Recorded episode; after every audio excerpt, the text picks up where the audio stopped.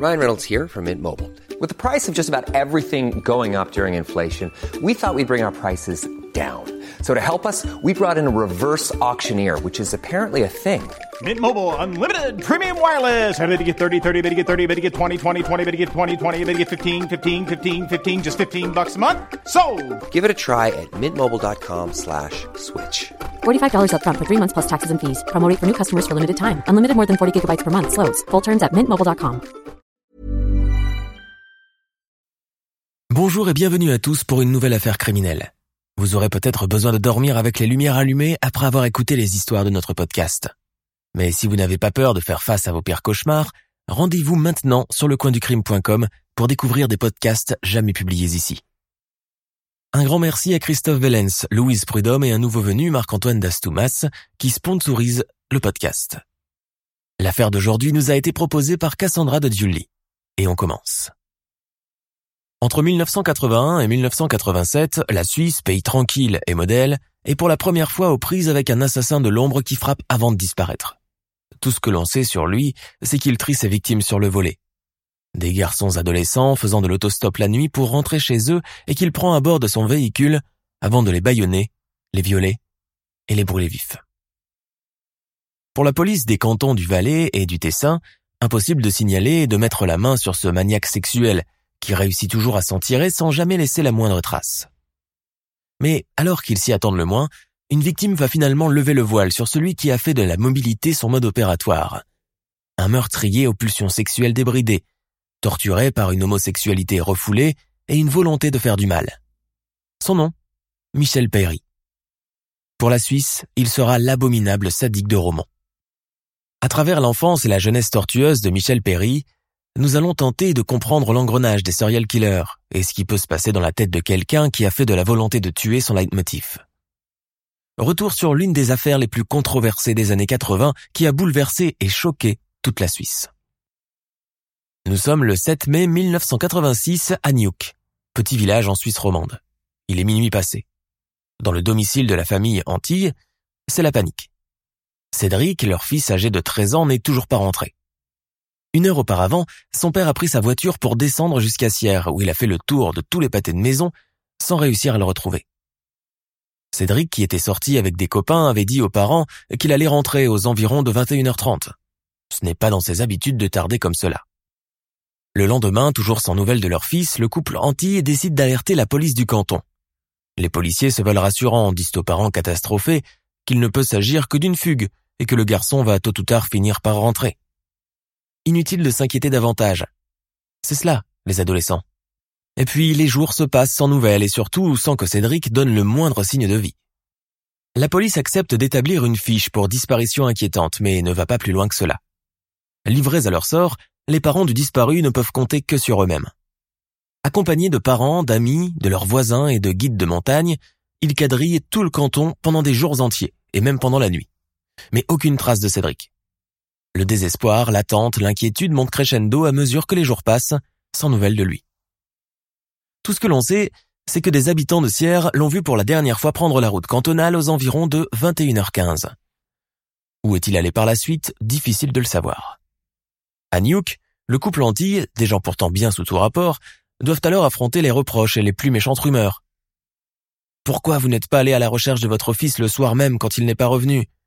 Pourquoi avoir attendu si longtemps? Et cela ne s'arrête pas là. La vie privée du couple est traînée dans la boue.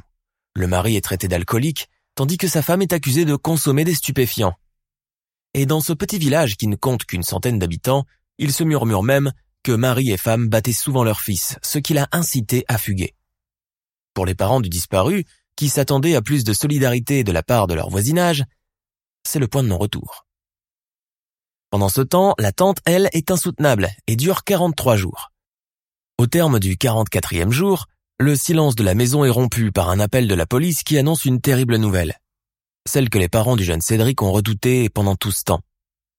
Un berger a retrouvé le cadavre de leur fils dans le Haut-Valais, entièrement calciné et à 1600 mètres d'altitude.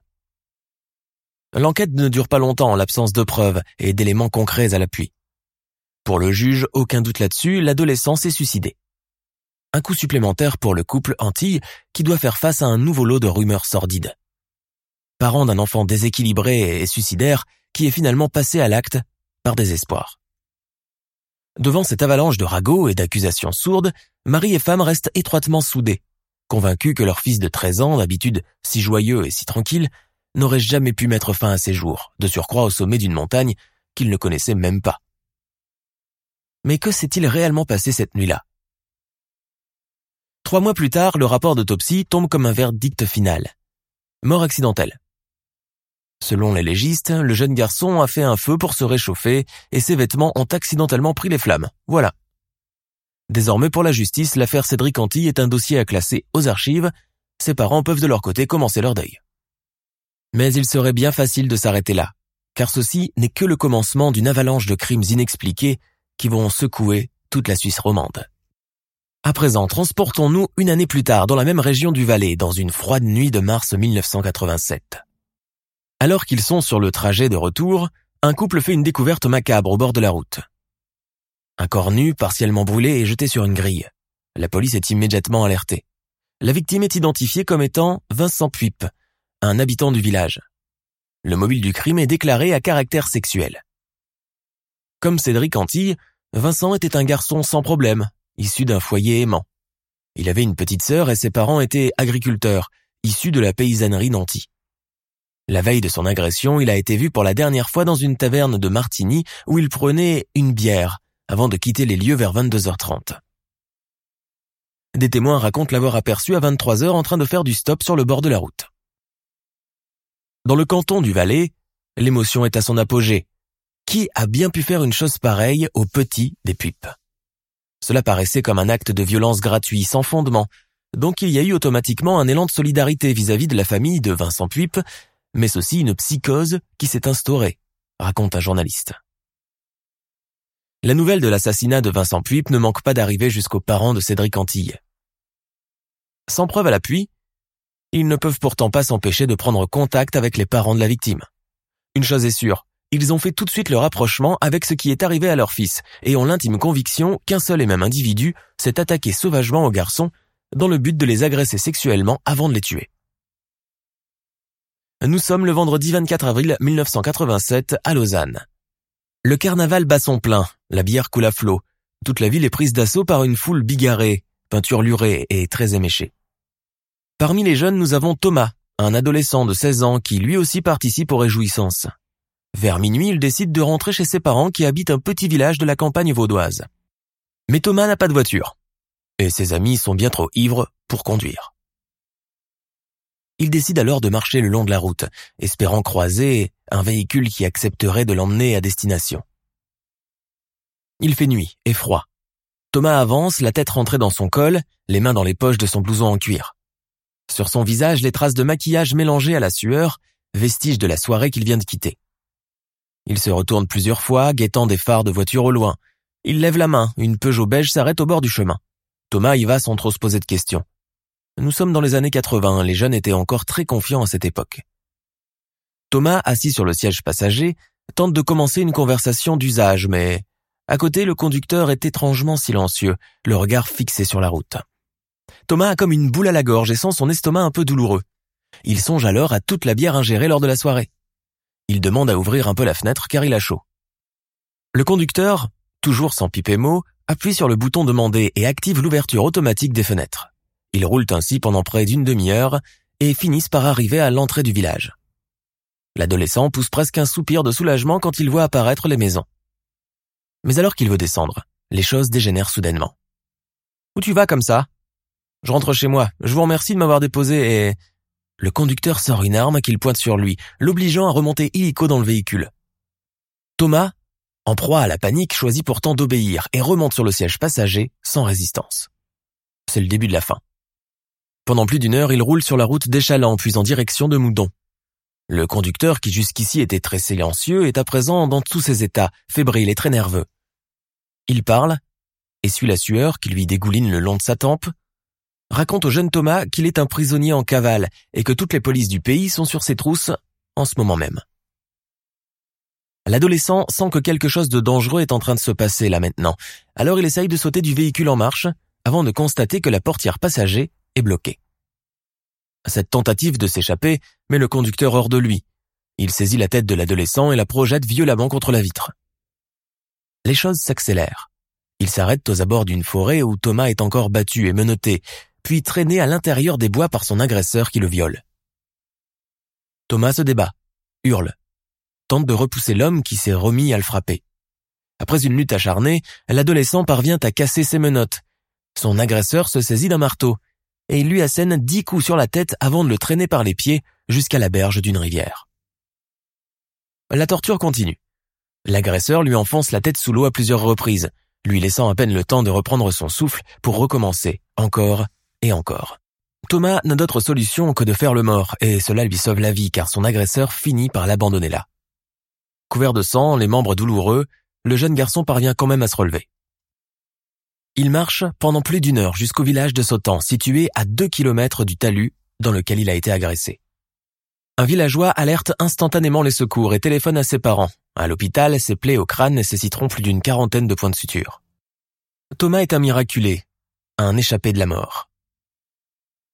Malgré le choc et ses blessures graves, il est d'une grande aide aux policiers, son témoignage est déterminant. Selon le journaliste Jean Bonnard, la police va être impressionnée par le courage de l'adolescent et la précision avec laquelle il a narré tous les faits.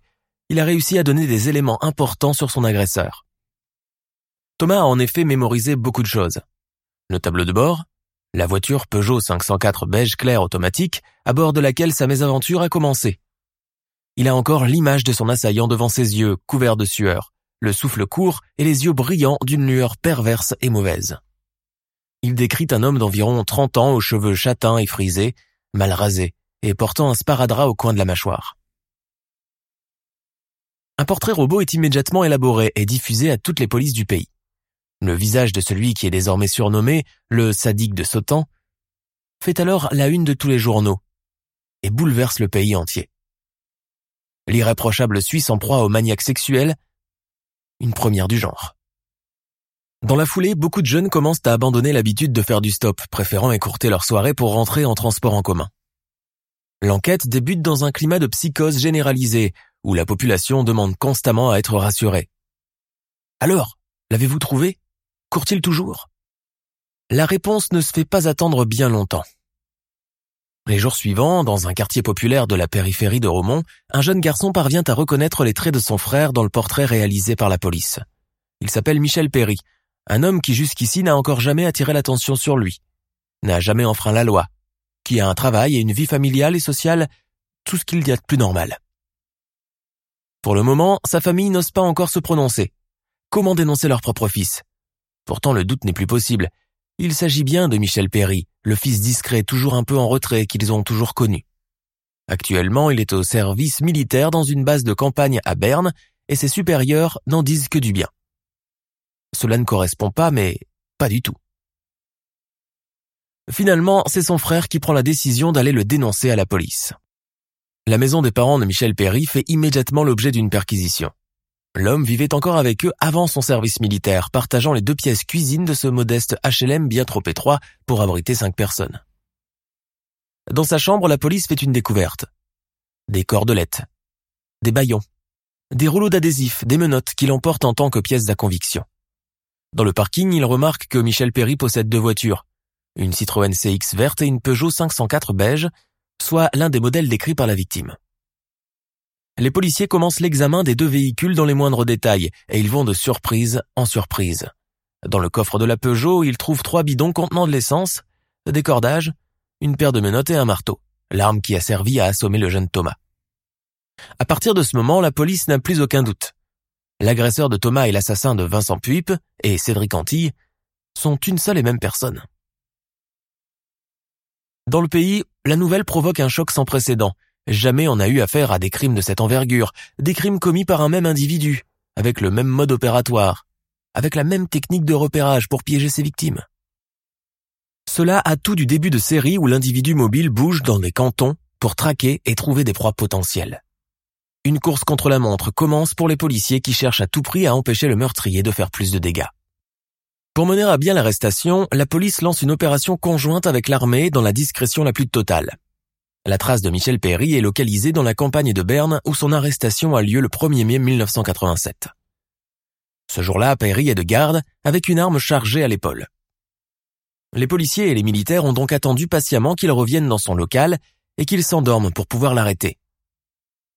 Le militaire ne proteste pas quand ils lui mettent les menottes. Dans sa musette de militaire, les policiers trouvent deux pistolets Winchester calibre 22. Assis sur un tabouret, les yeux baissés, Michel Perry passe rapidement aux aveux en fumant une cigarette. Oui, il a assassiné Thomas, Vincent Puip et Cédric Antille. Au moment de ses aveux, il ignore encore que Thomas a survécu à ses blessures et a même aidé les policiers pour le portrait robot.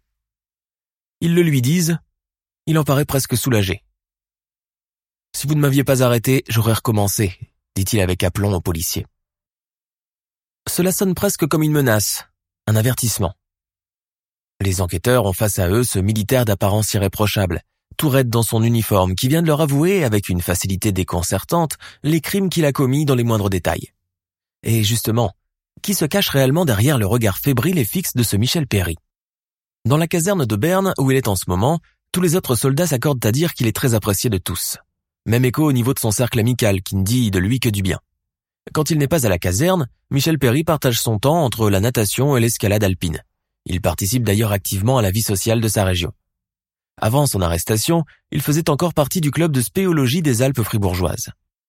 Michel Perry a tout du bon camarade engagé, et c'est un homme intéressant qui inspire la confiance de ses pairs. Au sein de son club, il est sur tous les fronts. Il organise les sorties, s'occupe du matériel, organise des récoltes de fonds, en somme, un homme intègre et droit, sur lequel on peut aisément compter. Des retours et des témoignages positifs qui ont pour effet d'accentuer davantage le choc de l'annonce de son arrestation pour des faits aussi horripilants. Joseph, l'un de ses amis du club, dit d'ailleurs à ce sujet Là, c'est le saut de glace qui m'était tombé dessus. Pas lui, pas le Michel que je connais. C'est quoi qui l'a fait déraper? Pour comprendre comment ce militaire engagé, ce sportif de haut niveau apprécié de tous, est devenu un maniaque sexuel violent et débridé, les psychiatres ont recours à cette nouvelle méthode en vogue aux États-Unis, le profiling. Ou comment revenir aux sources et aux origines de l'individu pour tenter de comprendre les raisons qui l'ont amené à devenir un criminel? Justement, de sa vie d'avant, que sait-on exactement? Michel Perry est né à Neuchâtel le 28 février 1959, le jour que ses parents ont choisi également pour légitimer leur union civile. Car la maman est tombée enceinte bien avant d'avoir la bague au doigt. Un acte très mal vu dans ce canton catholique de Fribourg où tout le monde passe par l'église avant de penser à avoir des enfants. Le couple Perry donne naissance à un autre garçon, quatre ans plus tard, avant de finalement se résoudre à faire chambre à part. Dès son plus jeune âge, le petit Michel éprouve un amour total et exclusif pour sa mère. Il l'adule, cherche en permanence son affection et son attention. Mais cet amour qui frise l'idolâtrie n'est qu'à sens unique. Car Madame Perry est une femme peu démonstrative et froide, qui peine à manifester les sentiments maternels tant réclamés par son fils. Avec son père, c'est une autre paire de manches. Michel le déteste, le méprise, le dénigre ouvertement, une haine réciproque que son père n'essaye même pas de dissimuler de son côté. Ce dernier est un alcoolique et un violent qui frappe constamment sa femme devant leurs enfants. Précédemment, il a fait l'objet de plusieurs plaintes pour avoir commis des sévices sexuels sur des petites filles. Il ne sera jamais arrêté pour ce motif, probablement protégé par le tabou qui entoure la pédophilie au début des années 60 et que la police préfère tout bonnement ignorer. Devant le policier qui prend note de ces informations, Michel Perry explose. Je haïssais mon père encore plus dans ces moments-là, et j'ai eu souvent envie de le tuer pour qu'il cesse de faire du mal à ma mère, pour qu'il cesse une bonne fois pour toutes de nous torturer. La famille Perry est l'exemple classique de la famille dysfonctionnelle. Un couple qui se déteste et qui se bat en permanence, et des enfants torturés et complètement négligés. Auprès de ce père tyrannique et de cette mère indifférente et froide, le jeune Michel se sent constamment rabaissé et humilié. Un jour, en guise de punition, sa mère l'envoie à l'école vêtue de collants féminins. Pour le jeune garçon, c'est une épreuve épouvantable, et pour cause, dès qu'il franchit le seuil de la classe, tout le monde s'esclaffe, se moque de lui, tandis que la maîtresse le rabrousse en ménagement, le traitant de malpropre, de sauvageon et d'immoral. Ce jour-là, j'ai voulu disparaître de la surface de la terre. Quand je voyais ces gamins grimaçant, prendre autant de plaisir à se moquer de moi, je voulais les faire pleurer à leur tour, leur faire du mal, les faire souffrir comme moi je souffrais. Ce terrible épisode le marque à long terme et constitue à lui seul l'élément déclencheur de son comportement à venir. Dès lors, le petit garçon fragile et constamment en recherche d'affection ne supporte plus de voir des gens de son âge heureux autour de lui, ne supporte plus le regard méprisant des institutrices et des nonnes qui le prennent de haut et l'ignorent pendant tout le cours. Il souhaite les voir tous crever dans la plus grande des douleurs. Son parcours scolaire, du reste, est un échec. À ce désir vindicatif qui s'accentue année après année, s'ajoute aussi une sexualité trouble et précocement débridée. Alors qu'il a tout juste 12 ans, le jeune Michel Perry est subjugué par une scène sadomasochiste aperçue dans l'une des revues pornographiques de son père. Fasciné par ce qu'il vient de voir, le garçon veut en découvrir plus. Il se fait lui-même la représentation idéale de la sexualité qu'il commence à associer d'emblée avec beaucoup de violence. Il passe toute la période de la préadolescence à se laisser aller à des fantasmes de sévices sur ses petits copains de classe. La nuit venue, il s'adonne à la masturbation avec la crainte constante d'être surpris par sa mère. À l'âge de 13 ans, Michel Perry découvre bouleversé qu'il est attiré par les garçons. Il vit cela mal, très mal. Incapable d'en parler à quelqu'un, il garde tout pour lui et culpabilise énormément. Cette homosexualité réprimée le torture encore plus que ses besoins de vengeance et il redoute que ses parents ne découvrent son orientation et son penchant pour les individus de son sexe. À cette époque cruciale, il perd beaucoup de poids, ne mange presque plus, et travaille de plus en plus mal à l'école. Les psychologues scolaires à cette époque n'existent pas et un enfant distrait ou trop rêveur ne fait l'objet que de réprimandes. Pour cerner cet environnement, il faut se remettre dans le contexte de l'époque, c'est-à-dire au début des années 70, dans un canton catholique où les habitants sont très pratiquants et où l'homosexualité est un sujet tabou, stigmatisé dont personne n'ose jamais parler. Dans un contexte pareil, l'adolescent n'a personne à qui se confier. Pas un parent, pas un professeur, pas un ami. Il prend alors une décision pour soulager sa conscience. Aller à la confesse pour expier ses péchés. Derrière le grillage du confessionnal, Michel Perry ne sait par où commencer, mais le curé le rassure, lui dit que c'est quelque chose de normal et qu'il n'y a pas lieu de s'en inquiéter. À la fin de cette entrevue, il ressort avec le cœur étrangement plus léger.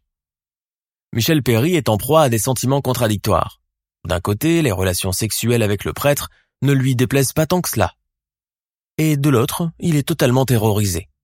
Une chose est sûre, il y a quelque chose de grave qui s'est produit dans sa tête, bouleversant tout son mécanisme psychologique. Personne n'a compris qu'à ce moment-là, je quittais la société normale pour m'enfermer dans un mythe, un monde à part, le mien, tape le policier sur sa machine à écrire. À l'âge adulte, Michel Perry découvre sa vocation de militaire en même temps qu'il découvre les bars gays de Lausanne et Genève, des endroits propices pour des rencontres masculines en toute discrétion. Le fait de se faire draguer par d'autres gars lui plaît et renforce son estime de soi. À partir de ce moment, le futur sadique de Romont va inverser les rôles. De l'enfant martyrisé et abusé, il devient celui qui assujettit, celui qui domine, celui qui rabaisse et surtout celui qui viole et qui tue. Pourtant, il se défend de ne pas être pédophile, bien que ses victimes soient pour la plupart des garçons adolescents ou préadolescents. En septembre 1981, Michel Perry prend une année sabbatique, souscrit un prêt à la banque et part en voyage aux États-Unis. Il est alors âgé de 22 ans. En Floride, il fait la connaissance d'un Canadien du nom de Sylvestre. Ils deviennent rapidement amants avant que le jeune homme ne disparaisse mystérieusement. De retour en Suisse, Michel Perry intègre l'armée de terre dans une base bernoise. Son désir de tuer atteint son apogée. Il veille cependant à laisser une trêve entre ses crimes, parfois d'une année, de deux, parfois plus brièvement, juste l'espace de quelques mois ou semaines. C'est ainsi que le 4 février 1984, à Annecy, il assassine le jeune Frédéric, un campeur français qu'il prend en stop avant de l'agresser sexuellement, le ligoter et le brûler. Un soir de mars 1987, en voyant arriver le jeune, robuste et gentil Vincent Puip, qui se penche tout souriant à travers la vitre pour lui demander « Monsieur, vous allez sur Sautan Vous pouvez me déposer ?» Michel Perry a instantanément du mal à réguler ses pulsions d'abord sexuelles, puis meurtrières. Michel Perry, comme bon nombre d'assassins itinérants de sa trempe, bouge beaucoup et souvent pour chercher ses victimes potentielles. En matière de véhicules, il emploie deux voitures, une Citroën vert olive et une Peugeot beige clair. Son périple le conduit dans des endroits et des pays encore difficiles d'accès pour le citoyen lambda européen. Les pays baltes, la Yougoslavie ou encore la Pologne où il se rend à bord de sa voiture, traversant les postes frontières et soudoyant les douaniers à coups de francs suisses qui valent de l'or dans ces nations communistes. En Italie, dans la région de Com, à Bellisone, Michel Perry fait une nouvelle victime, le jeune Fabio Vanetti, âgé de 18 ans et disparu depuis le 14 août 1986. Pendant neuf mois, les carabiniers et les enquêteurs vont abattre un travail de titan sans réussir à repérer le mystérieux tueur. L'inspecteur Giorgio Galucero, qui s'est occupé de l'affaire depuis le début, raconte. Fabio est allé à la station ferroviaire, mais il est arrivé trop tard et a manqué le dernier train pour Vaubarno, où habitent ses parents. Il est donc sorti et a marché sur la route cantonale. Depuis, sa trace a été perdue. Nous sommes en mai 1987. L'arrestation en Suisse de Michel Perry a fait les gros titres, même hors des frontières. Ce qui n'a pas manqué d'alerter l'inspecteur italien qui y voit comme un lien avec la disparition du jeune Fabio Vanetti. Cela ne peut s'agir que d'une simple coïncidence. Michel Perry s'attaque toujours à des autostoppeurs, la veille de vacances ou de jours fériés. Or, c'était aussi le cas de Fabio Vanetti, disparu la veille d'un jour férié en Italie après avoir raté son train de retour. Préalablement, Michel Perry passait ses vacances d'été en Yougoslavie, où il est apparemment resté jusqu'au 11 août. Il est donc probable qu'il soit arrivé en Italie par le biais de la ville de Trieste et qu'il ait atterri dans la région de Com, tout au nord, aux environs du 13 août. Alors qu'en Suisse, l'enquête semble déjà être bouclée, l'Italie demande à interroger Michel Perry. Il y est donc transféré. Les enquêteurs italiens commencent à lui poser des questions sur ses déplacements récents et soudains. Sans aucune pression de leur part, Michel Perry leur fait des aveux sur ce qui s'est passé cette nuit du 14 août. Il raconte qu'il a pris en stop Fabio Vanetti, qu'ils ont roulé ensemble jusqu'à la sortie du village avant de se rendre dans un bois en retrait. Là, il l'a agressé sexuellement avant de l'étrangler et de mettre le feu à son corps. Grâce aux indications précises du criminel, les carabiniers n'ont aucun mal à trouver les restes calcinés du jeune homme au bord d'une rivière traversant le petit village de Biasca l'inspecteur Giorgio Galuzero se rappelle. Pendant que mes collègues étaient en train d'encercler le lieu du crime, lui, Michel Perry, était debout là, très calme. Il racontait en détail ce qu'il a fait subir à ce pauvre Vanetti avant de le tuer. Il est vrai qu'en tant que policier, nous sommes habitués à entendre ce genre de choses, mais je dois vous avouer que nous étions sur le point de craquer. Michel Perry utilise le terme partir en chasse, qui consiste selon lui à un rituel qu'il s'est établi pour tuer n'hésitant pas à prendre la route à des heures tardives, sillonnant les chemins, les aires de repos, les stations de bus, à la recherche permanente de potentielles victimes. Idéalement des garçons jeunes, seuls et vulnérables qui font du stop. Parfois, sans qu'ils ne lui demandent rien, il leur proposait lui-même de les déposer quelque part.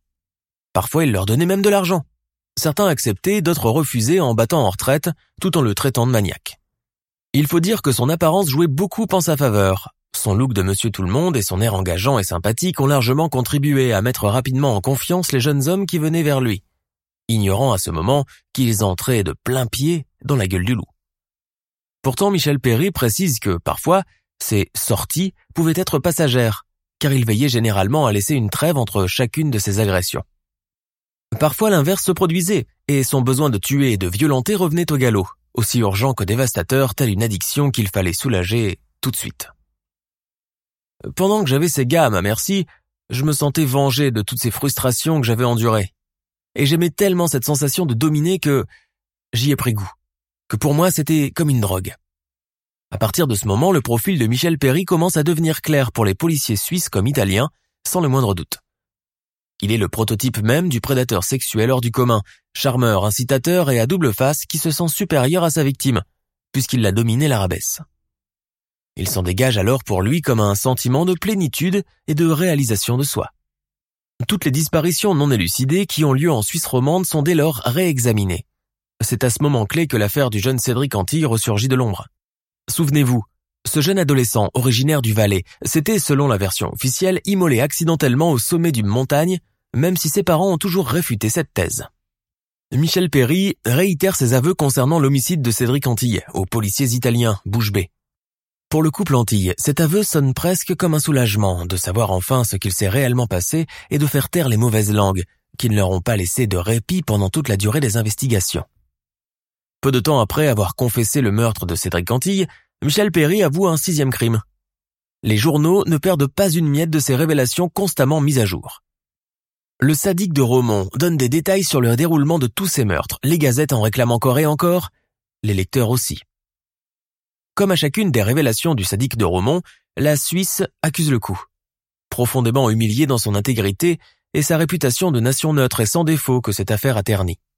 Pour beaucoup de citoyens, il est difficile d'expliquer qu'un petit canton comme Fribourg ait pu abriter pendant tout ce temps un prédateur de cette envergure, sans jamais faire état du moindre incident, du moindre scandale de mœurs. Bizarre.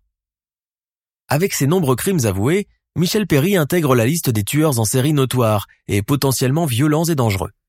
Mais il est bon de rappeler qu'à cette époque, le terme tueur en série ne fait pas encore partie des mœurs et des mentalités de nombreux pays européens. De surcroît, Michel Perry n'est pas un tueur qui reste dans son périmètre. C'est un individu mobile, qui a l'habitude de bouger fréquemment en voiture, qui voyage aussi énormément dans des pays pas toujours faciles d'accès pour tout le monde à cette époque, notamment la Yougoslavie, la Pologne, la Hongrie et les États-Unis.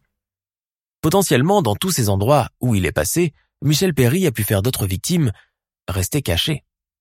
En parlant de Yougoslavie, Perry y a passé des vacances pendant l'été 1986. Il a séjourné au Club Med d'une station balnéaire croate où il a fait la rencontre d'autres touristes suisses. Un jour, ces derniers l'ont aperçu dans un état physique épouvantable. Ses jambes étaient gravement brûlées, à tel point que la chair était à vif. Pour arrêter le flot de questions indiscrètes à ce sujet, Michel Perry avait haussé les épaules en riant. Oh ça C'est juste un très fort coup de soleil. J'ai une peau de roue que je tiens de ma mère. Vraiment? Un coup de soleil pour les enquêteurs italiens qui ont à présent le monopole de toute cette sortie d'affaires, Michel Perry est un menteur. Ses brûlures ont sans aucun doute un lien présumé avec un crime qu'il aurait commis là-bas. Un crime qu'il a fini d'ailleurs par avouer encore une fois à la suite de plusieurs interrogatoires musclés.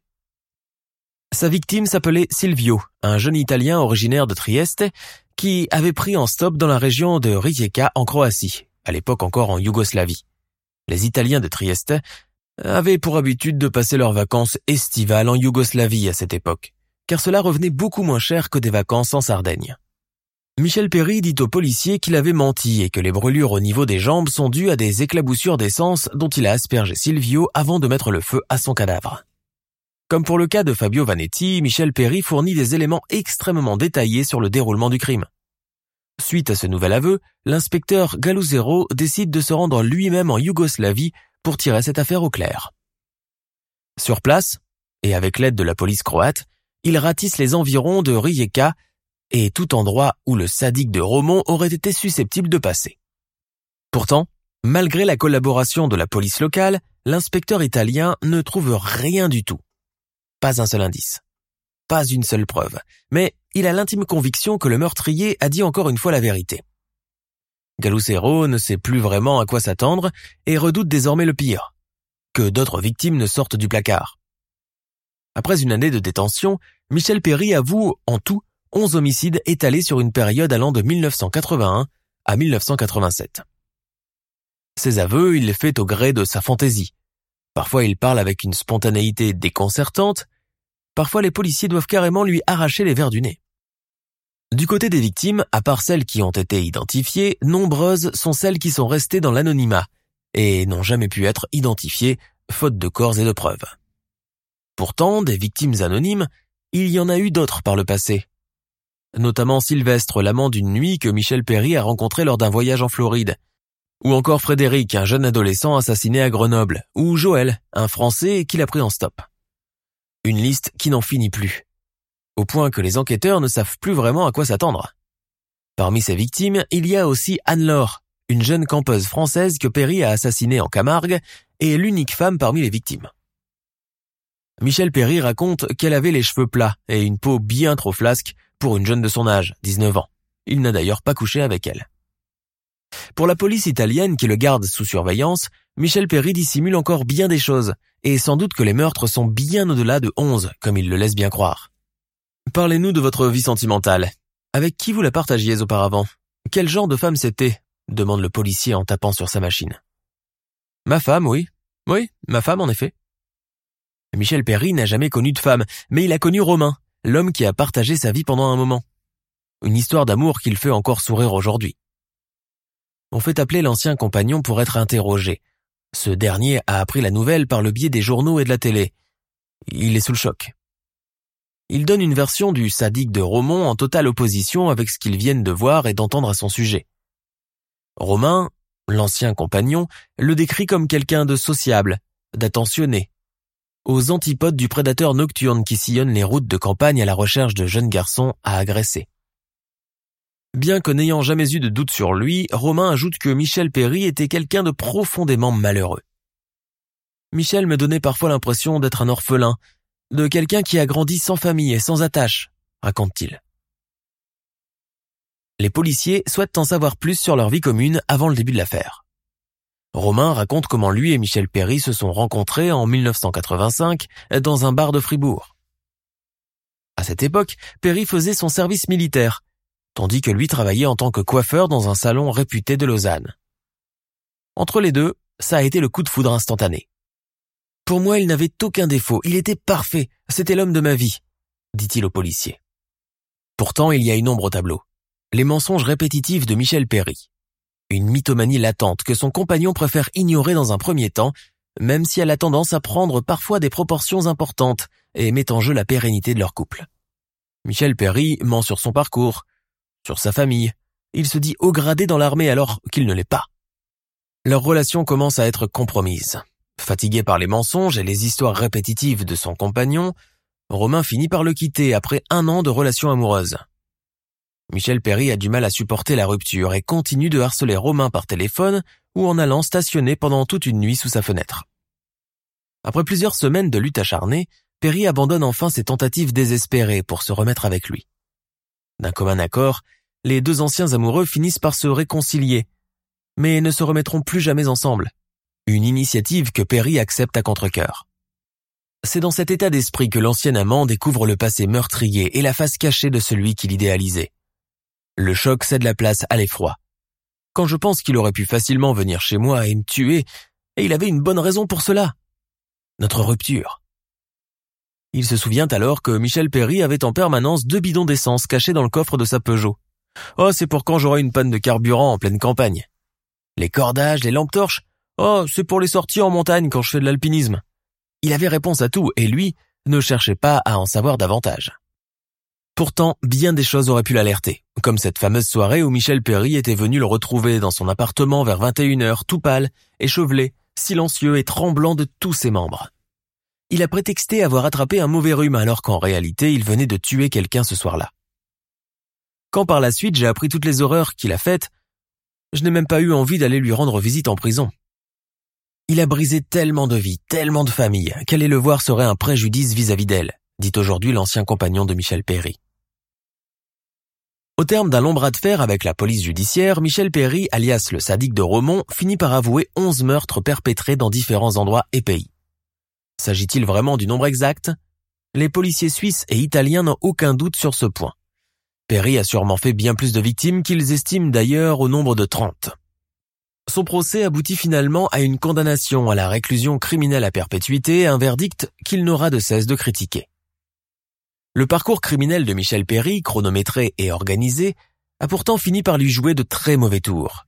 Comme beaucoup de serial killers, le sadique de Romont avait cette tendance à sélectionner des victimes qui se ressemblaient, toujours en veillant à étudier, organiser et planifier leur rapt, tout en protégeant jalousement la double vie qu'il menait, celle d'un militaire et d'un sportif le jour, transformé en prédateur la nuit. En faisant souffrir ses victimes, il cherchait peut-être aussi à exorciser ses souvenirs d'enfance où il était l'éternel souffre-douleur. Une thèse que beaucoup de psychanalystes ont expliquée par la suite, sachant que cela n'excuse en aucun cas ces crimes commis de sang-froid avec une cruauté étudiée et volontaire. En France, son parcours a été longtemps associé à celui de Pierre Chanal, un autre militaire sans reproche, tombé dans la criminalité et les agressions sexuelles visant des jeunes hommes. En 2002 et 2009, Michel Perry a fait une demande de remise en liberté provisoire qui lui a été refusée. À l'heure qu'il est, il est toujours derrière les barreaux. Hi, I'm Daniel, founder of Pretty Litter. Did you know cats tend to hide symptoms of sickness and pain? I learned this the hard way after losing my cat, Gingy. So I created Pretty Litter, a health monitoring litter that helps detect early signs of illness by changing colors, saving you money and potentially your cat's life. Pretty Litter is veterinarian developed, and it's the easiest way to keep tabs on your fur baby's health right at home. Go to prettylitter.com and use code ACAST for 20% off your first order and a free cat toy. Terms and conditions apply. See site for details. When you need mealtime inspiration, it's worth shopping Kroger, where you'll find over 30,000 mouthwatering choices that excite your inner foodie. And no matter what tasty choice you make, you'll enjoy our everyday low prices, plus extra ways to save, like digital coupons worth over $600 each week. You can also save up to $1 off per gallon at the pump with fuel points. More savings and more inspiring flavors make shopping Kroger worth it every time. Kroger, fresh for everyone. Fuel restrictions apply.